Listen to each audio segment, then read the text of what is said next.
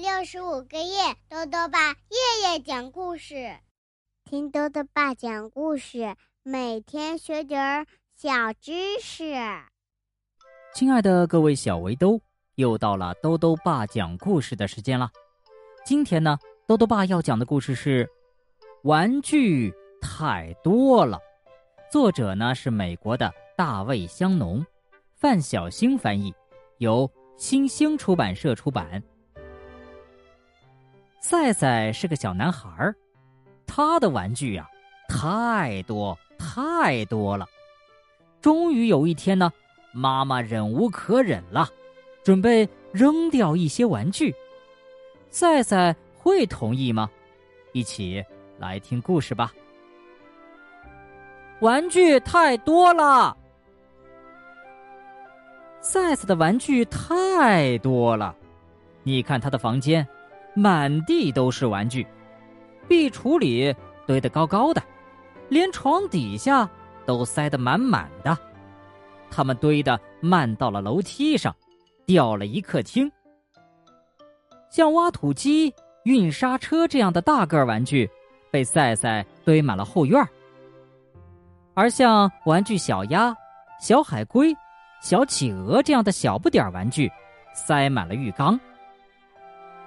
赛赛有时候跟不出声的可爱木拉车玩，有时候跟叮叮咣咣的电动玩具玩。他还有好多拼图、游戏棋和能让他学到点什么的有声书，还有呜里哇啦、闪来闪去、没头没脑、什么都学不到的电子游戏。赛赛喜欢把玩具排成队，让他们游行。从房子的一头到另一头，然后呢再转回来。赛赛的毛绒玩具多的呀，都能开动物园了。他还有一个有很多很多活动小兵的超大兵团呢。赛赛的玩具飞机、火车和轮船能组成海陆空战队，迷你小卡车和小汽车也足足有一大车队呢。他有很多很多的乐器、画笔和颜料，还有外星人的太空装备。所有人都送赛赛玩具，爸爸妈妈当然包括在内了。除了他们，还有奶奶、姥姥、爷爷、姑姑、舅舅和表哥。不管是大节还是小节，他们都会送赛赛玩具。连国庆节都送，更不用说他的生日了。赛赛过生日的时候，小伙伴们也都送他玩具。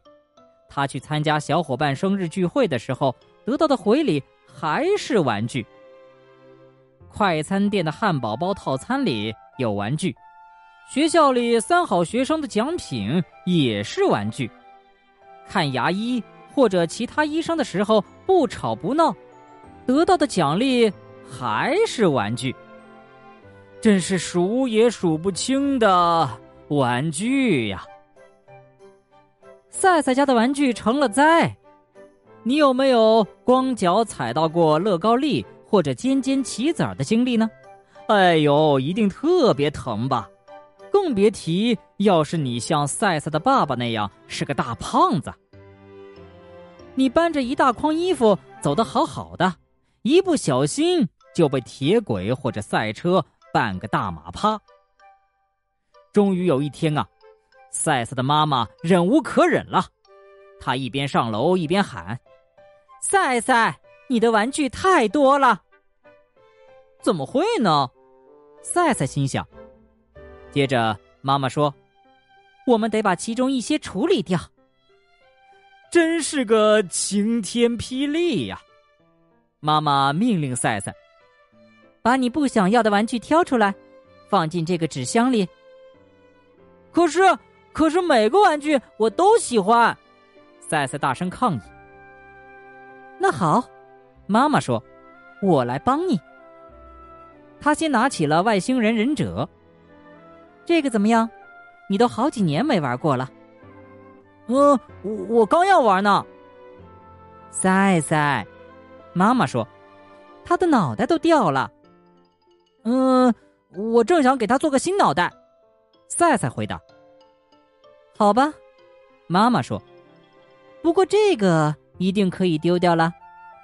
他放下外星人，捡起一只脏乎乎、掉了一只耳朵的兔子。不行，那是长耳朵先生。妈妈，你怎么能把它扔掉呢？那就换成这个吧，这个大嘴鸟。嗯，不行，它是长耳朵先生最好的朋友。那这个呢？这个长鼻子的彩色大象。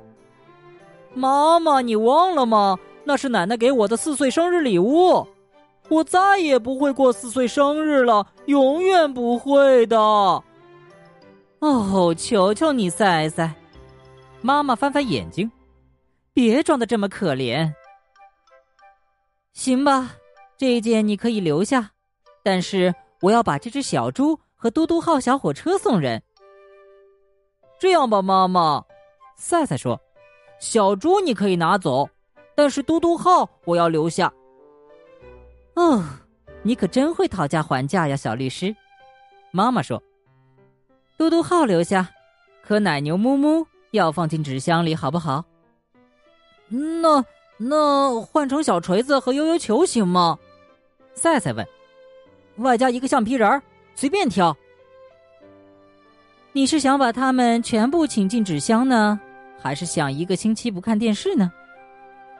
赛赛想来想去，觉得还是看电视更为重要。那就一言为定吧。哦，谢天谢地，终于处理掉了几个玩具。妈妈长吁了一口气，没想到这么费劲儿。他累得一屁股坐到地板上，身边正好有个海盗鸡蛋头。只听他呜里哇啦的喊。哇哈哈！宝藏在这里，宝藏在这儿，宝藏在这这这。哦，还有这个家伙呢，我看他也没什么用处了。妈妈对赛赛说：“没问题。”赛赛回答。妈妈差点晕倒。什么？你不跟我争了？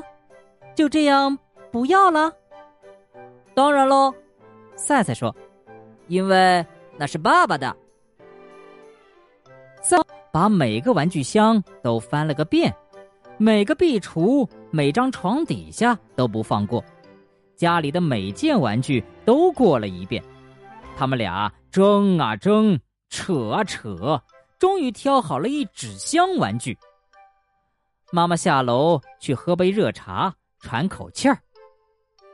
等他上楼想再把玩具搬到车上去的时候，却发现。收拾的整整齐齐的纸箱不见了，那些准备扔掉的玩具都摊在地上，乱七八糟一大堆。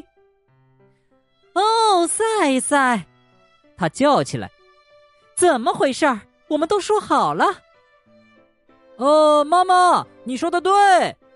只听赛赛在房间里喊：“我的玩具是太多了，可是这个纸箱不能拿走，因为现在。”它成了我最棒最棒的玩具了。哦，原来赛赛把纸箱做成了一个玩具飞船，他现在正在里面玩的不亦乐乎呢。好了，小围兜，今天的故事讲完了。最后啊，又到了我们的小知识环节。今天呢，豆豆爸要讲的小知识和猫的胡须有关。如果小围兜们仔细观察。就会发现啊，小猫长着长长的胡须，那么这些胡须有什么用呢？豆豆爸告诉你啊，猫的胡须呢是猫的感觉器官之一，能够让猫感受到非常非常细小和轻微的触动，可以帮助猫在黑夜里走路、判断猎物方位等等。所以呀，猫的胡须是非常有用的。豆豆爸还想问问小围兜。你会怎么处理家里的旧玩具呢？如果想要告诉兜兜爸，就到微信里来留言吧。要记得兜兜爸的公众号哦，查询“兜兜爸讲故事”这六个字就能找到了。好了，我们明天再见。